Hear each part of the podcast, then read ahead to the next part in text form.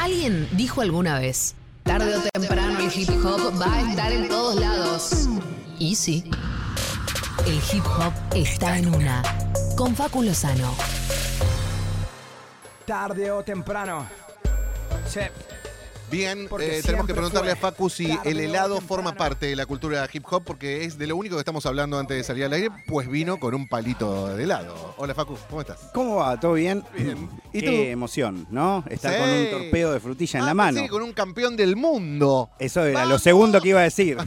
no, lo segundo Buenas Francia. tardes, campeón del mundo.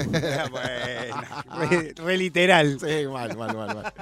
¿Cómo estás, Facu, querido? Muy bien, muy bien. ¿Qué, qué momento? Igual hoy eh, veía un programa eh, que, se, que directamente se bautizaban a sí mismos como resaca emocional, porque no sé si están un poco en esa, como Claro, hemos vivido una emoción tan grande para quienes esto representa algo, porque también están quienes exacto. ¿no? viven en esta tierra. Él a la izquierda de no esta les mesa. importa tanto. No les importa. O les importa distinto. ¿no? Pero hay muchas cosas que no les importa. Pero digo, si uno vive ese nivel de alegría después también, es como.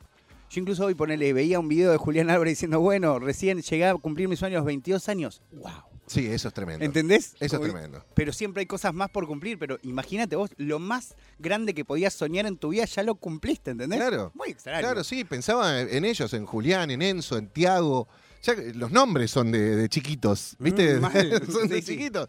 Eh, y que ya son campeones Claro, del mundo. ¿qué te queda por- 18, 21, 22 años, ¿Qué Marian. objetivo te queda por conquistarnos? Qué difícil el karma energético para ¿Vos decís eso. eso que te mata un poco el deseo? Y pero eh, hay que trabajar mucho sobre eso, porque Claro. imagínate, ya, Juliana, Juli, qué lindo, aparte la energía que tiene en la Es cancha. muy lindo, Ay, más Dios bueno. santo, y ese acné me ¿Le encanta. gusta la ¡Ay, qué robacuna! Está bien, le gusta, le gusta. Pensaba, campeón con la selección. Sí, campeón del titular, mundo. titular. Sí, hizo Ya- cuatro goles en un mundial. Tiene una copa, juega en el Manchester City. el más importante, el City, ¿no? Bueno, eh, no es Con tradicionalmente el más importante, Bueno. pero es el que está más arriba ahora. con el mejor técnico, ¿no? Sí, con Pep Pepo, Guardiola. Pepo Guardiola. Pep, Pep, Pep. Pepo.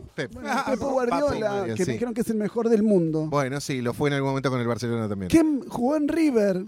También. Julián, ya. claro, sí. Claro, entonces decís, a ver, ¿qué, qué le falta? ese No, chico? para mí se tiene que retirar. Ya Y está. ya a los 22. ¿A qué va a seguir ¿Y jugando? qué va a hacer? ¿Qué objetivo tiene? Eh, la Champions. Adoptar doctrinas budistas. También, no también. desear Eso más sería nada. Increíble. Porque Que ya uno está. del plantel ¿Te se retira de todo. Se pela. De todo.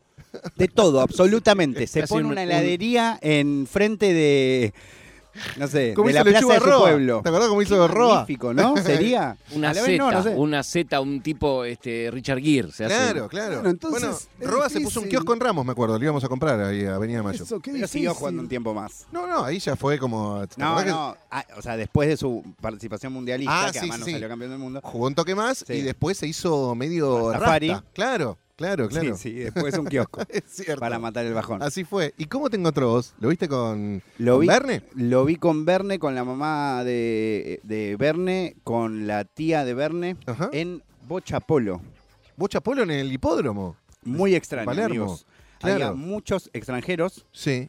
Que lo vivenciaban igual que uno, lo cual era maravilloso, increíble. Claro, No podía creer su empatía y felicidad.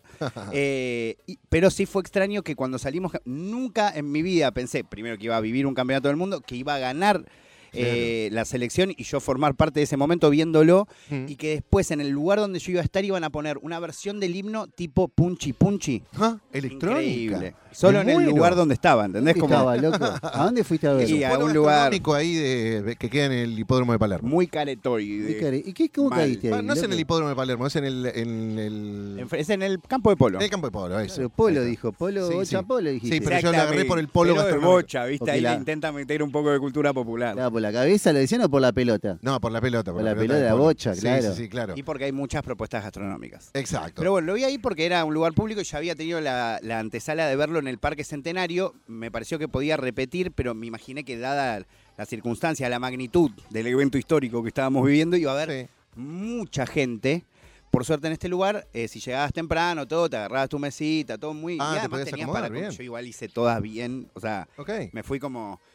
Me senté, eran once y media de la mañana, yo ya tenía la comida en la mesa. Genial. Te levantabas las media hora después, había acabado todo en todos lados, lógico. Claro, claro. Ah, no, no, las 12 del mediodía fue el partido. Claro. Exacto. Sí. Sí, ah, sí, perfecto hiciste. No, no, una Muy bien, Facu. Pero viste, tipo, llegué y me- agua, pizza, pum, Claro. pum, pum, listo. Facu, Ya estoy. Después esperamos. Y la, la- me imagino que sí, pero el tema de cómo se ve la pantalla con la luz y eso se veía perfecto. Estábamos de frente, eh, eh, agarramos una mesa literalmente abajo del sol completamente, pero tuvimos la bendición que tipo 20 minutos del primer tiempo ya se acercó la sombra y nos Ah, empezó bien. a abrazar. Muy y nos bueno. hizo- A nos eso hizo pegaste. Y una Sí, pantalla sí. de LED tipo de recitales. Claro, enorme. Se veía impecable, se escuchaba impecable. Eh, no, no, muy, muy piola. Y a la vez bien. vivir ahí como con mucha gente también, que no Claro. conocés, divertido. ¿Vos naciste en el 84? Nací en el 83. o sea, 83, o sea que eras muy chiquito en el primer He mundial. vivido Ya sos bicampeón. conscientemente la parte más triste de la selección argentina, ¿no? Como el 90, Claro. ¿no? El 94 Claro. y todo lo que venga después. O sea, Claro, viví claro, la parte más triste y esta la parte de Holgorio. Esto es lo que repara todo. Ahora el 100% de los argentinos son campeones del mundo, salvo los que hayan nacido en los últimos cuatro días, ponele, pero el Bueno, 100% en realidad también. ¿Eh? En realidad también. Bueno. Lo son, no lo han vivido. no lo vivieron, claro, claro. Lo son, pero no lo vivieron. Perdón, chicos, Sí, ¿te hizo Debbie. mal la comida cuando viste que iba perdiendo Argentina? No, nunca fue perdiendo Argentina, mi amor. ¿Cómo que no? No, nunca fue perdiendo. No, le, Ganó cuando le 2-0, empataron. 2-2, 3-2 Bueno, cuando le empataron, 3-3. cuando Ahí le. Empataron dos empataron. veces. Eh, ¿Sabes que no? Increíblemente distinto lo que me pasó con Holanda. Ajá. No sé si ustedes lo vivieron igual o no. Siempre sentí que íbamos a salir campeones. Ese día, Mm. particularmente, ¿eh? Ok. Como Qué bueno tener esa pasando- certeza. No, no, pero era algo que me sucedió ese Inconsciente. día, no antes. Ah, bien. No, no, no, no, no. Ese día. O sea, ese día durante el partido, o sea, pasaban estas inclemencias Sí. y yo Confiado. tranquilo. básicamente estaba tranquilo. Ah, yo lo medio cual que me me derrumbo. indicaba. Pero además tengo una, tengo esas cosas personales que nos pasan a todos. Sí. Nos fuimos a la mierda, ¿no? Pero, pero bueno, salimos campeones del mundo. Obvio, se Sepan puede. disculpar. Em, pero sí, tengo como, me pasó algo con una Copa del Mundo días antes y como ya lo tomé como una señal positiva. Ah. cosa muy- Ah, te agarraste de ahí. una, literal, una Copa del Mundo. Con un trofeito, Sí, sí, sí. una réplica. Sí, sí. Lo cuento, es una pavada. Sí, igual. claro. Fui a comprarme un, coffee tonic. Sí. Eh, si no saben, tómenlo porque es muy rico. Fresquito, Fresquito, sí. Y te Sí. levanta, ¿la ves? claro. Yo que no tomo gaseosa, me viene piola. Eh, y eh, el lugar donde estaba comprando yo soy muy metódico y muy eh, claro y, y conciso con esto de no tocar copas del mundo, pero desde chiquito. Muy bien. Pero no sé por qué, ¿entendés? Como, Porque lo dijo Bilardo. exacto. ¿Dijo eso de no tocarla? No sí, sabía. no, la copa no se toca. Claro, no, claro. igual de antes de Bilardo, ¿no? La copa no se toca. La copa, Bueno. la copa se mira y no se toca. Claro. nivel de, tipo, veo una, me acercan un juguete, no la toco bajo ningún concepto, ¿entendés? Muy bien. Bueno, el otro día voy a comprar esto y en el mostrador donde estaba comprando había una copita del mundo Ajá. Y sin querer la toco con el brazo y la tiro al piso. Uy, te morís. Casi te morís, ¿no? ¿Se rompía? Era de un No, no, material no, no, se- no, Ah, era cabeza. de plástico. Y al toque fue como mi mente primero y yo, no, la toqué, ya está. Ay, no Dios mío. No, no, no, no, no, no. mi no. mente, pero instantáneamente. Pero ¿Era una, una cafetería energía- de Palermo? No, de No. Almagro. Ah, porque fuimos, ¿te acordás el otro día que había Sí, una copita del mundo sí, ahí también? cierto. No, no, de Almagro. Podría haber tenido ese mismo accidente. Y al toque mi mente se ca- cambió, ¿viste? Como por arte, o sea, se dio vuelta así como una gambita de Lionel. Sí. Y, y dijo, no, no, la pude tocar porque vamos a salir campeones. ¡Esa, Facu, Ah, Te carajo! lo juro. no. Y a partir de ahí dije, somos campeones. ¡Qué bien! Qué bien. Se autoconvence de lo que quiere. Sí, claro, claro. Eh, pero bueno. Yo tuve esas premoniciones que dije, bueno, voy a ver la, la serie de la Copa América, que no la había visto, Sean Eternos, ¿se Sí, llama? O Sean Eternos. Coronado de Gloria, me dijo el otro día. No, no, Sean pero- Eternos. Sean Eternos, ok, perfecto. Vi los dos primeros capítulos y dije, bueno, el último lo dejo para verlo antes de la final. ¿Y en qué momento sabía que íbamos a jugar la final? O sea, Ah, pero lo tiempo dejé- antes. Sí, antes de- la vi antes del. Mundial y el último lo vi antes de, de la final. Eh, pero durante el partido, cuando vamos 2-0, dije, ya está, ya está, ya somos campeones. Pero se ponen 2-2 y dije, no, esta pesadilla no puede ser, no puede ser. Ayer no lo volví ser". a ver. ¿No? ¿Entero? Ayer lo volví a ver. Vi, estoy hasta- preparado para ver el segundo hasta- tiempo. Vi hasta que nos hacen el segundo gol. Ahí dije, bueno, Claro. basta. No, no, no, ya. Claro, es un sufrimiento que rebrota. No, es muy loco, lo volví a ver y analizar. Eh, hasta los 78 minutos el partido es, pero Un tan baile. de Argentina. sí, claro. Tan de Argentina. Es más, hay una jugada anterior que vos decís, ya tenemos que estar ganando 4 a 0. Sí, tranquilamente. es real. Y no lo estoy diciendo de, de que, che, no, no, ¿te no. acordás? Era un par de, Lo de tiros. Julián Álvarez. Enzo. no, ataques, pero aparte centro de, de Paul, que bueno, lo haga- pero ataja al arquero. También. Jugada, ellos no tuvieron una. Pero Claro. una, te juro por Dios. El día, la otra vez que lo vi, hice el cálculo 24 8. Sí, las cantidades de llegadas, el ping-pong con mi hija contándolo. Pero bueno, ayer vi, y te juro por Dios que a- los dos goles es algo tan loco lo que pasa. Sí, sí, Tan, sí. tan aislado. Bueno, Bueno, Mbappé. el otro día vi un posteo que por ahí lo debe haber posteado mucha gente, esto de que eh, est- estas referencias o conexiones con el 86 que encontramos finalmente no eran, eran señales. Sí, claramente. ¿no? Eh, y eh, bueno, de nuevo elijo creer que eran señales. Y siento, eh, de hecho, cada tanto comparto eso como tener la capacidad de darse cuenta en el momento, que no siempre pasa, que estás viviendo un momento histórico, que por ejemplo yo siento que Messi siempre tuvo esa... ¿no? Hoy lo ves un poco... No era sé, consciente de Sí, lo que estaba cuando haciendo. lo sale el partido de. Arabia y dice, téngannos confi-", como entendés, como Sí. hay un nivel de templanza o cuando se viraliza ese video de Sofía Martínez hablándole a Messi, También. la manera en que lo mira a Messi, que mira a Messi a, no sé, para mí hay Sí, sí, sí. cosas analizadas después, por supuesto, con el diario del lunes. No, no, es que él ya había mm, estado en un par de veces, eh, un par de finales que había perdido, ¿no? Pero muchas finales que también ganó con el Barça. Total. Eh, se llenó de trofeos esa vitrina de su casa. Entonces, para mí sí está acostumbrado a ese diálogo con la historia, Claro. a estar preparado para que pase lo mejor. Después, si se va desilusionado, vos lo ves que en cada final él deja todo, que por lo general juega muy bien las finales, no es un tipo que desaparece. Para nada. Que decís, bueno, que sacarlo. Eh, Es Messi, no lo Para- puede cambiar. Es más, pasa de la- el- con Alemania en la- el 2014, la, la pelota roza el palo. Claro, Pero, claro. ¿Viste lo que pasó? El partido con Arabia. El técnico de Arabia Saudita lo que dice, Renar, Sí, este, acabamos de ganarle al equipo que va a ser campeón mundial. total. Mirá. Sí, no tengo duda de que este equipo que al que le ganamos hoy va a el campeón del mundo. Eh, y bueno, sí. También es eso, ¿viste? Todo un mundo haciendo fuerza. No sé si para que la Argentina levante la copa, para que Messi levante esa copa. Sí, sí, total, total. ¿No? total. Es un acto Eh, de total justicia futbolística. El mal. Mejor jugador que se está eh, pensando si es el mejor jugador de todos los tiempos o no, no me importa entrar en esa polémica, pero que sí somos contemporáneos de una bestia de fútbol eh, que, que respiró eso desde muy chiquito en Rosario y que Y también se llenó de gloria en cada lugar donde jugó. No soy eh, eh, ferviente fanático del nacionalismo, ni tampoco entender a nuestro país como el fútbol. Muy bien. Sin embargo, me subo a la bimboneta, que no sé si vieron, que estuvo hablando de lo que representa también Messi como persona y las cosas que nos viene a enseñar. Yo creo que hay mucho en esta selección, Ah, sí. como pasó también en su momento con el seleccionado de básquet, ¿no? Con esa goldenera que vivió el básquet, que hay, se formó un grupo humano que al menos transmite cosas que a mí me hacen, me hacen feliz. Sí. O sea, las cosas que yo lo escucho a Scaloni y quiero que de nuevo, intentando entender que no se, que no tiene que ver nada, o sea, una cosa con la otra, pero yo quiero que gobierne mi vida. Ese tipo, Me ¿entendés? Como, o sea, dirigí Sí. mi vida a capo, o sea, dame ese equilibrio emocional y, y racional todo el tiempo, y a la vez esa- esas ganas de prepararte. Me parece interesante y a la vez hoy traje algo que tenía que ver con registrar el nivel de historia que se vivió este año vinculado al, hip hop.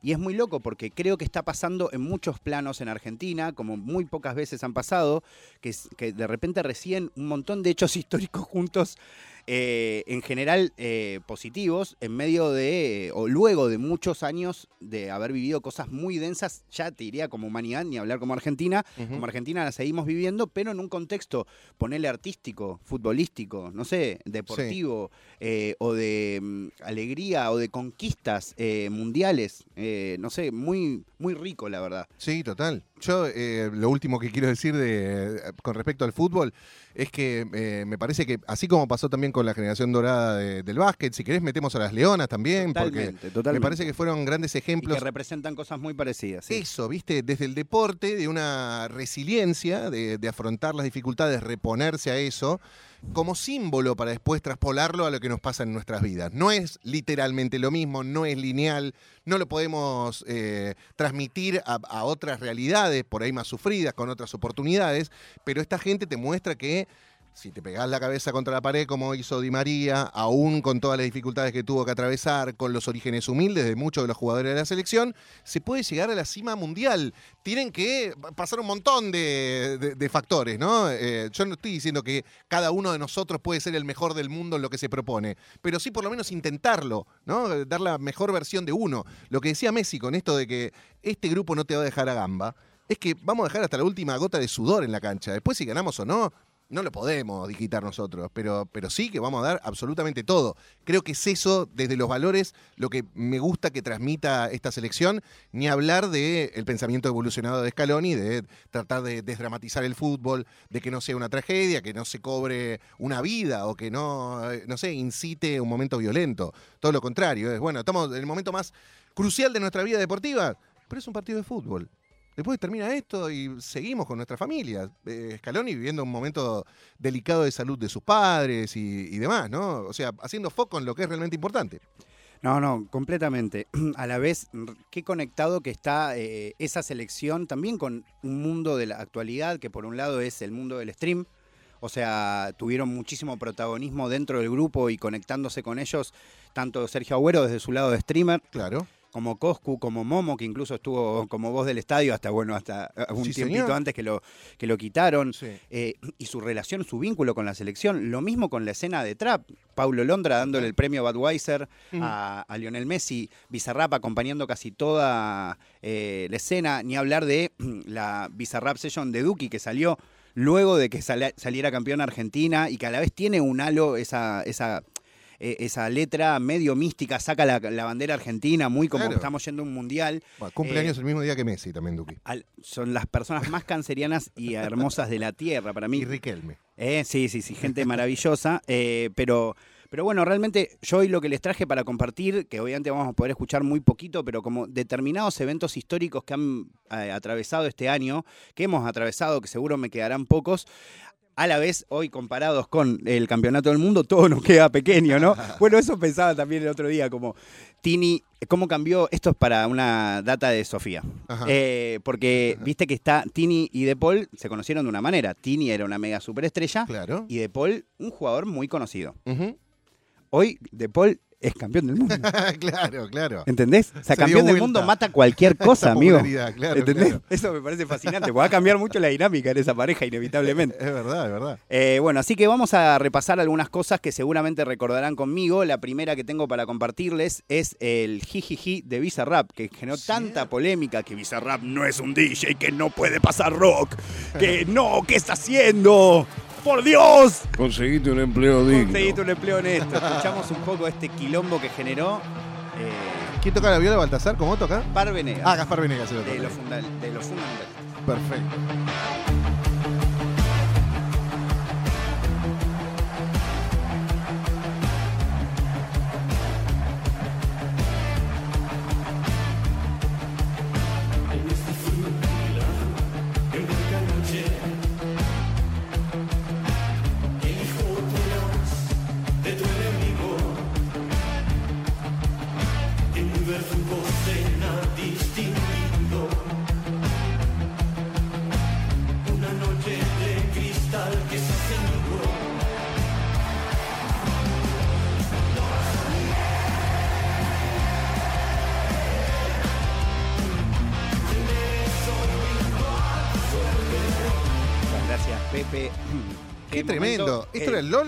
Esto era en el Lola Palusa.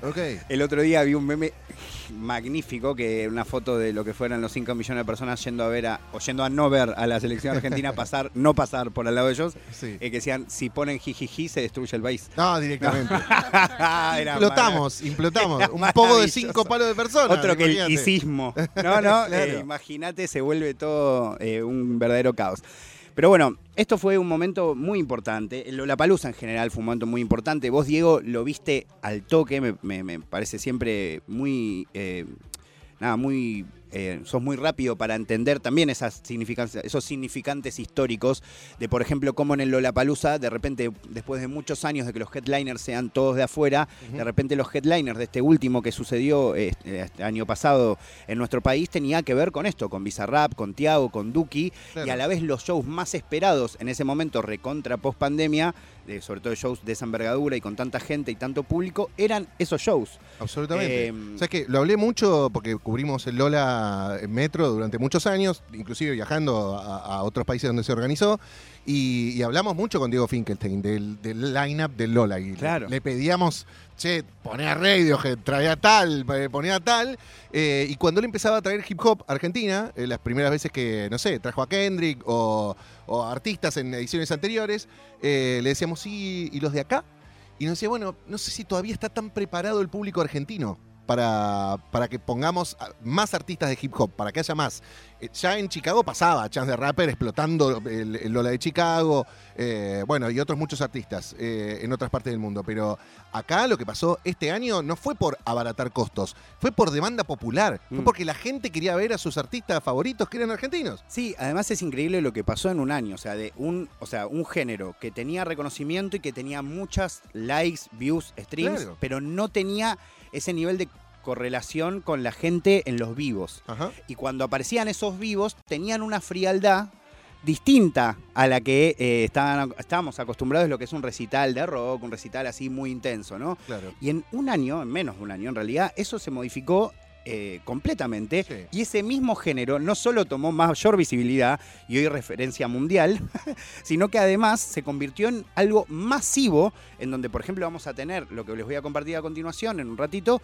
Eh, eh, situaciones como las de Easy, que directamente se convirtió en un poco una especie de redondos, ¿entendés? Claro. Por eso que genera esa especie de ritual de gente que va ahí a generar un sismo. o sea, ent- o sea, es- van a, a intentar volver a replicar justamente Sí. ese sismo original que hizo Easy cuando tocó en obras, creo que fue a principio de año o a mitad de año. Ajá. Les comparto otro momento que vimos, de hecho, en Dale. una columna, eh, que fue Tiago haciendo su debut, o sea, uno de los artistas con mayor proyección de la actualidad, haciendo su debut, eh, luego de hacerse muy, muy, muy famoso en pandemia. eh, vive cosas como lo que vamos a escuchar ahora, de todo un, no sé cuánta gente había en el Lola cantando sus canciones. Imagínense, para todos los artistas, esto es increíble. Imagínate si vos venís de literalmente cantársela en el mejor de los casos a 20 personas. Claro, claro. En medio de una pandemia. Total.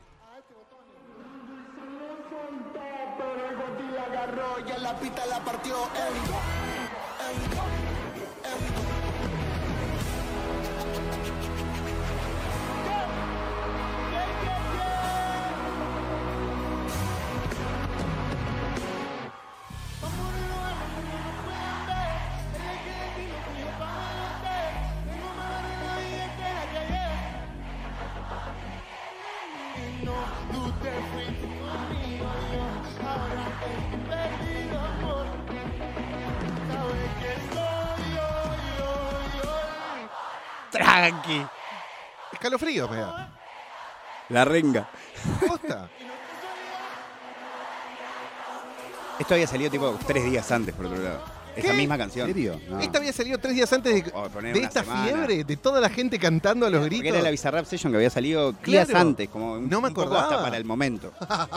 ¡Qué espectacular! Eh, no, no, es, es, es increíble realmente. Eh, a la vez, insisto, yo podría poner miles de ejemplos. Podría hablar de Nicky Nicole, podría hablar de Kazu, cómo se convirtió hoy.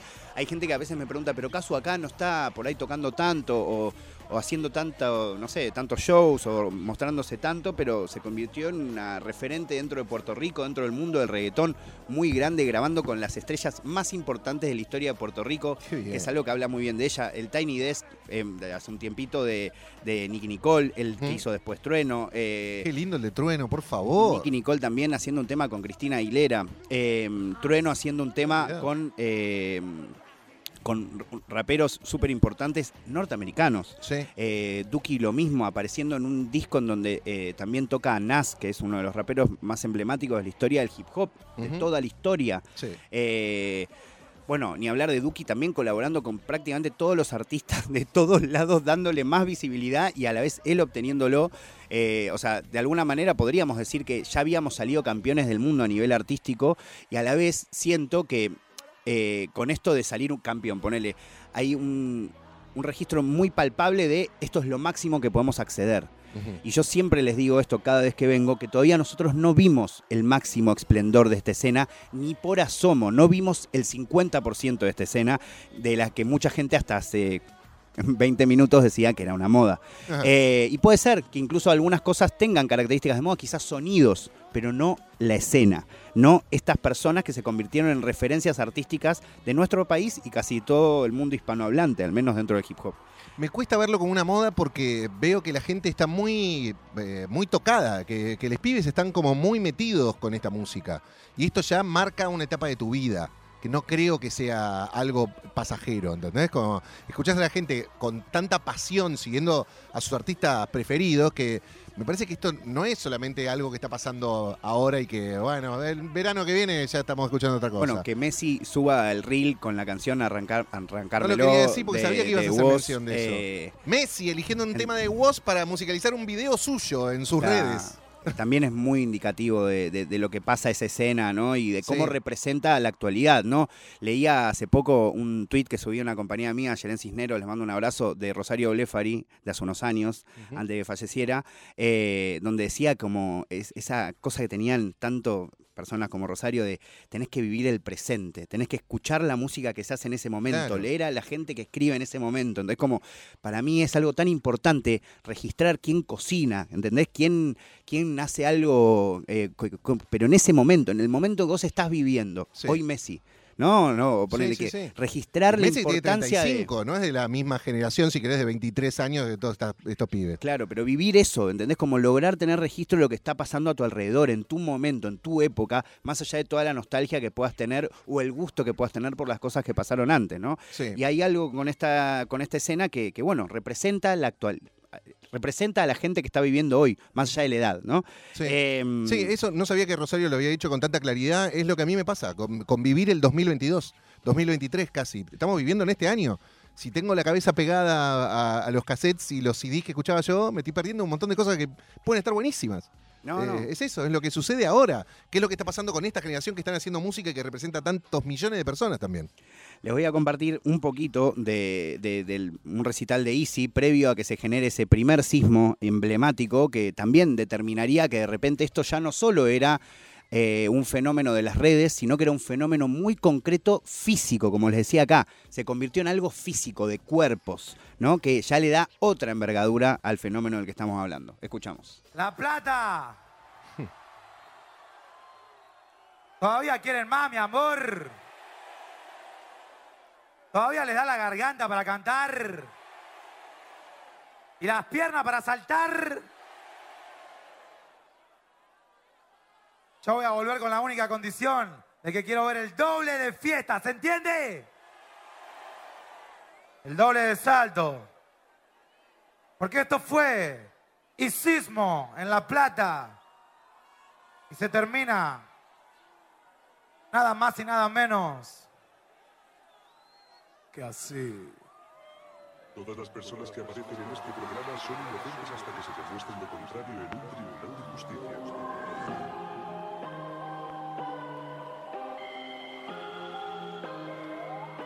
Disfruten de la frutillita, de la torta, la plata. ¡Ya! La vecina mira de su ventana porque. Policía mira del patrullero porque.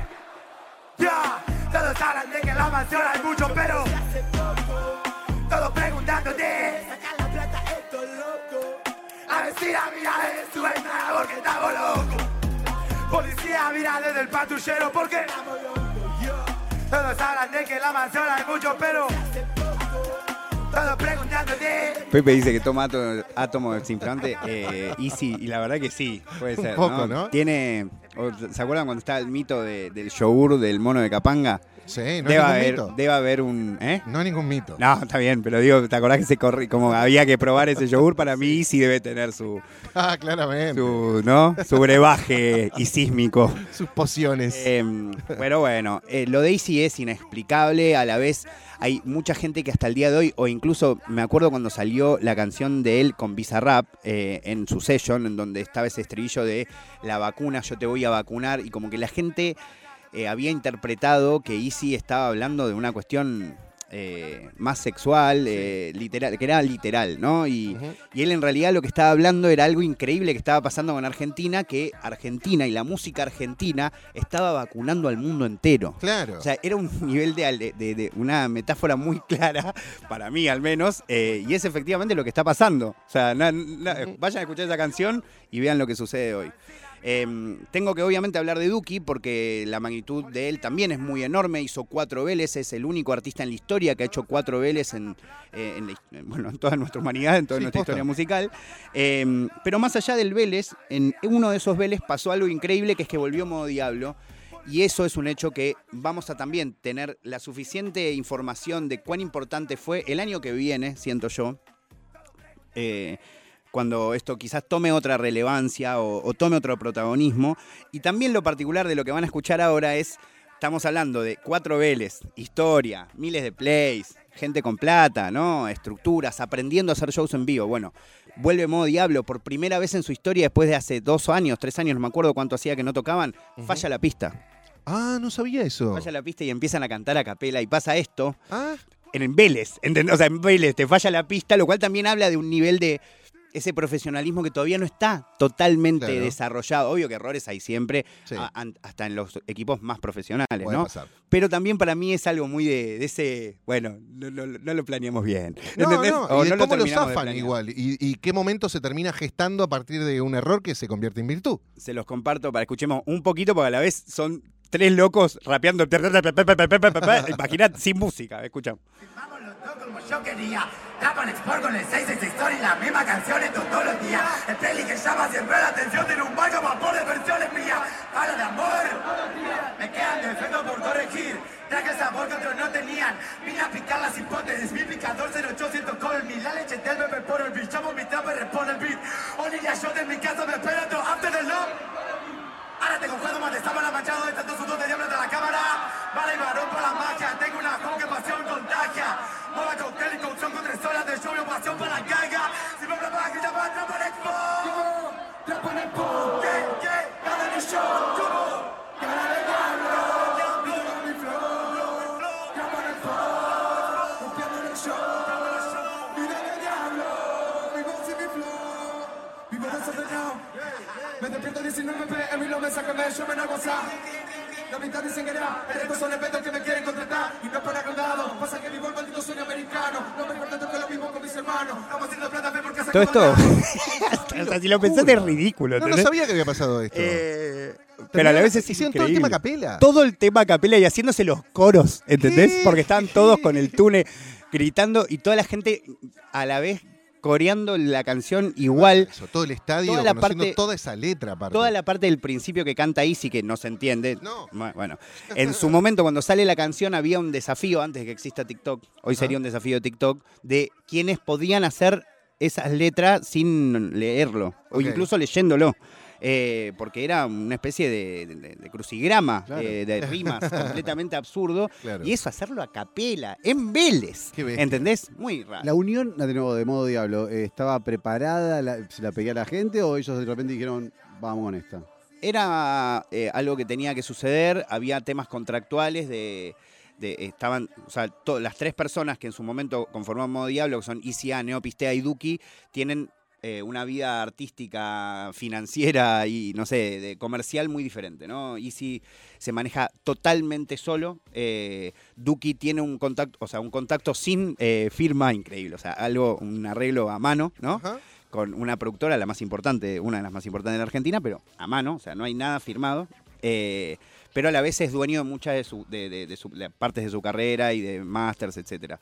Y eh, Neo tuvo un acuerdo con una discográfica, que eso lo impulsó mucho y a la vez lo detuvo mucho, como le pasó a casi todos los artistas que firmaron con una discográfica de los últimos 10 años. Claro, te da como eh, la posibilidad de distribuir mejor tu música, de organizarla mejor, una infraestructura, pero después te ponen un montón de peros, peros, peros, Claro. pero no, esto no, esto no, esto no.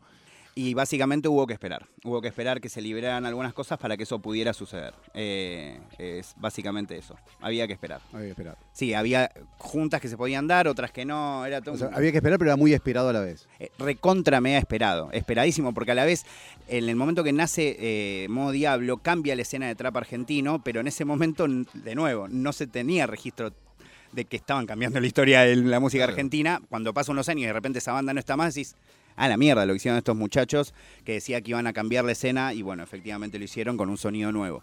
Traje lo último para compartirles, que no es tanto de la escena, particularmente de la música, pero bueno, ustedes saben que a mí también me gusta la parte competitiva que tiene el hip hop en todos Sí. sus planos, sea en los breakers que bailan y compiten entre sí, los freestylers que compiten entre sí, que es algo que, que ha- se ha modificado mucho también este año, pasó como ese, ese momento de ebullición extrema que todo el mundo quería ver freestyle, bueno, hoy ha vuelto mucho más a las plazas, ha, surgido un grupo de pibes a lo largo y a lo ancho del país y pibas eh, que están renovando y dándole mucho eh, aire fresco al freestyle desde ese lugar, como no pasaba también hace unos 3, 4 años.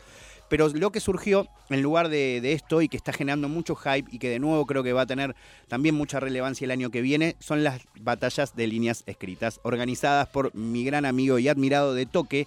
Les traigo un cortecito que ya les compartí alguna vez de Stuart, el santafesino compitiendo, solo para que sepan que existe esto, que vayan a buscarlo en YouTube si tienen ganas de disfrutar, que entiendan que no tiene nada que ver con el freestyle, es nos preparamos con tres meses de antelación eh, con rounds escritos para aprendértelo de memoria, para básicamente batirte a palabras con otro ser humano.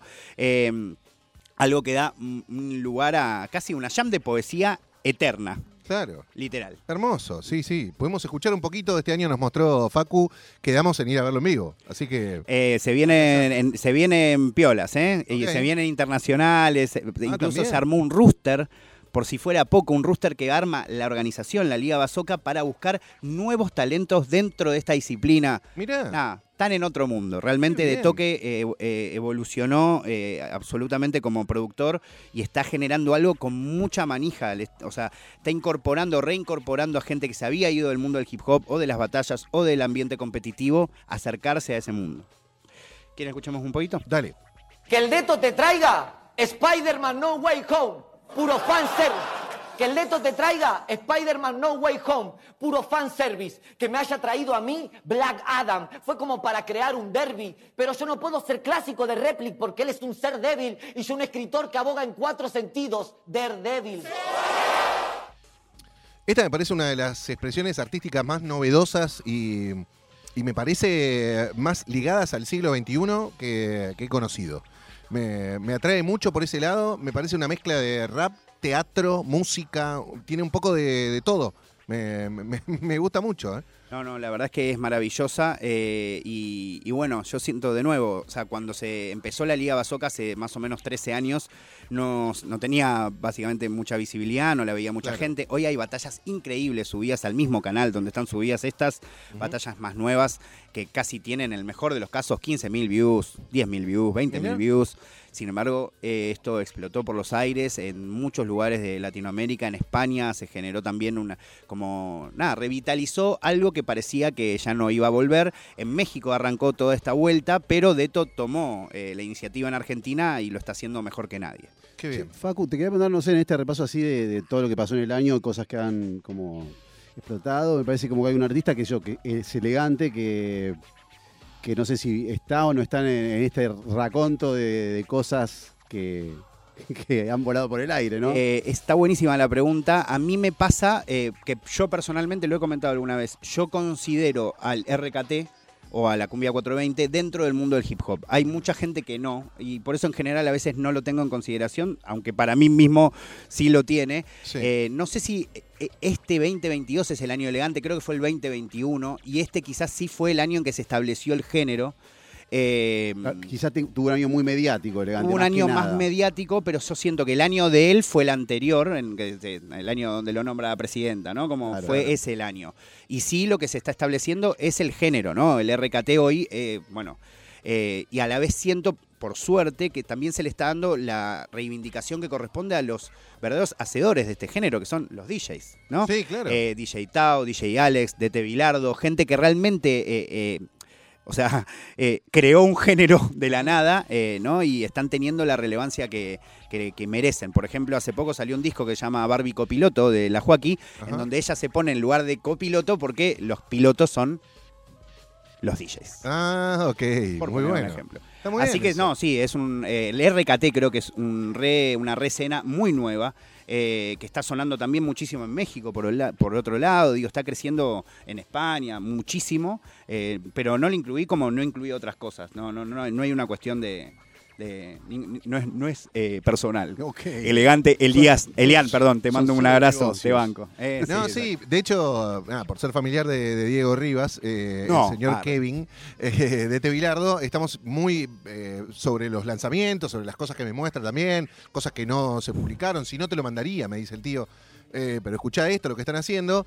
Y también están fusionando ese género con la música electrónica, ahora con Neo 420, y están creando sonidos nuevos, con letras nuevas, con nuevos exponentes de, de- de ese género también. Así que me encanta, me encanta que se siga Sí. moviendo. Yo Está creo que el buenísimo. 2023 eh, vamos a ya esta conexión que arrancó este año de artistas de diferentes géneros, eh, pero sobre todo el hip hop, haciendo cosas con folcloristas, con tangueros, con rockeros, como el 2023 eh, va a ser full eso.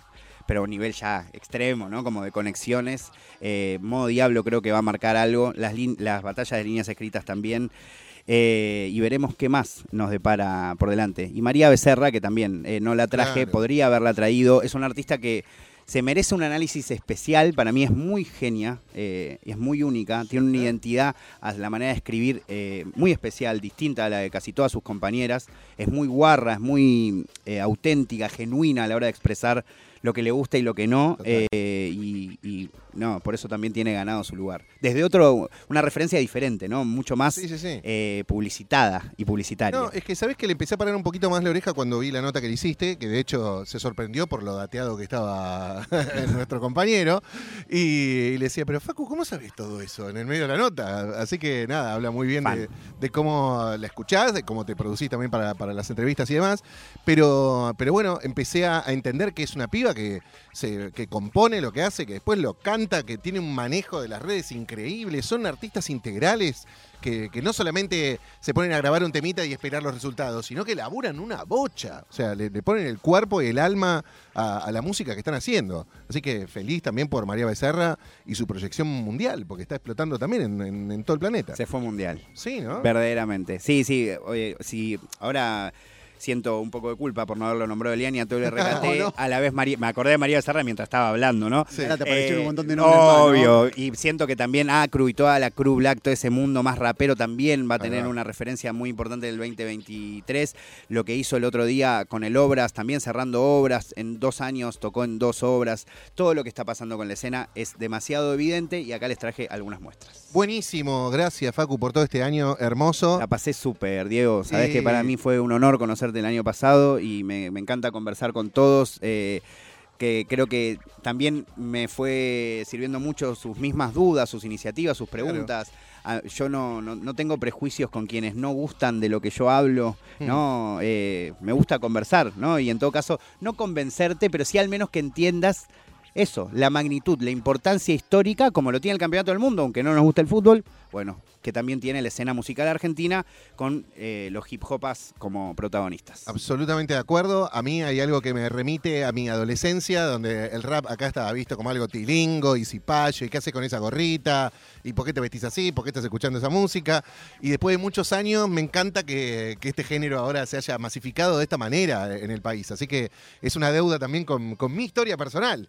Eh, que Total. Me encanta que, que vengas a abrirnos las orejas y la cabeza y a traernos novedades y, y nada, toda esta movida masiva de nuestro país que se está multiplicando y conectando todo eso que nos contó Facu eh, en la apertura de esta sección. Eh, tiene mucho que ver con los campeones del mundo, tiene mucho que ver con los, artistas de hip hop y con todo lo que se está moviendo eh, en los pibes de veintipico de años, treinta y pico de años. Es esto lo que sucede con, con nuestros jóvenes. Así que por eso hay que parar la oreja. Me parece que es su interés, su expresión cultural y me encanta que la estén rompiendo también, que sean todos campeones mundiales antes del mundial mismo. Perdón que me vuelva a meter, pero Sí. eh, ayer estaba, tenía que llegar a mi hijito a la guardia y estábamos eh, sentados en un edificio y escuché una chica que tendría máximo 22 años, 23 años, que pasaba hablándole a alguien diciéndole yo quiero que mi carrera artística crezca, eh, acá no, no puedo esperar nada de mi carrera artística, eh, todos, los, eh, todos los que la pegan acá son siempre los mismos.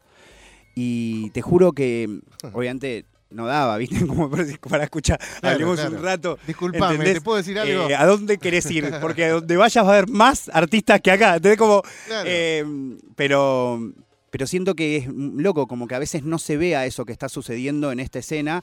El otro día le hicieron una entrevista increíble que pueden buscar en YouTube de, de Molusco TV, que es un programa histórico puertorriqueño a Paulo Londra. Y lo que más destacaba el periodista que maneja eh, ese programa, eh, que es eh, online, digamos, digital, era esto, cómo de repente la Argentina ya no era un nombre, era una escena. Claro. ¿no? Era lo mismo que le pasó a Puerto Rico, lo mismo que le pasó a- en su momento a Colombia, lo mismo que le pasó a España, a Chile, a Estados Unidos, a Francia, particularmente con el hip hop, ahora pasa con Argentina. ¿Cuántos artistas tiene Argentina hoy que son como así el plantel de artistas argentinos que están directo al mundo? Y mínimo debe haber 20. 20. 20.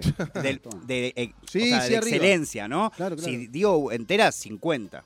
Eh, Wow, sí, sí, son muchos. Bueno, y esto va a seguir creciendo. Así que si quieren más data, escuchan el viernes a las 9 de la noche Nirvana Verbal, el programa que tiene Facu aquí en la Radio Pública de Rock.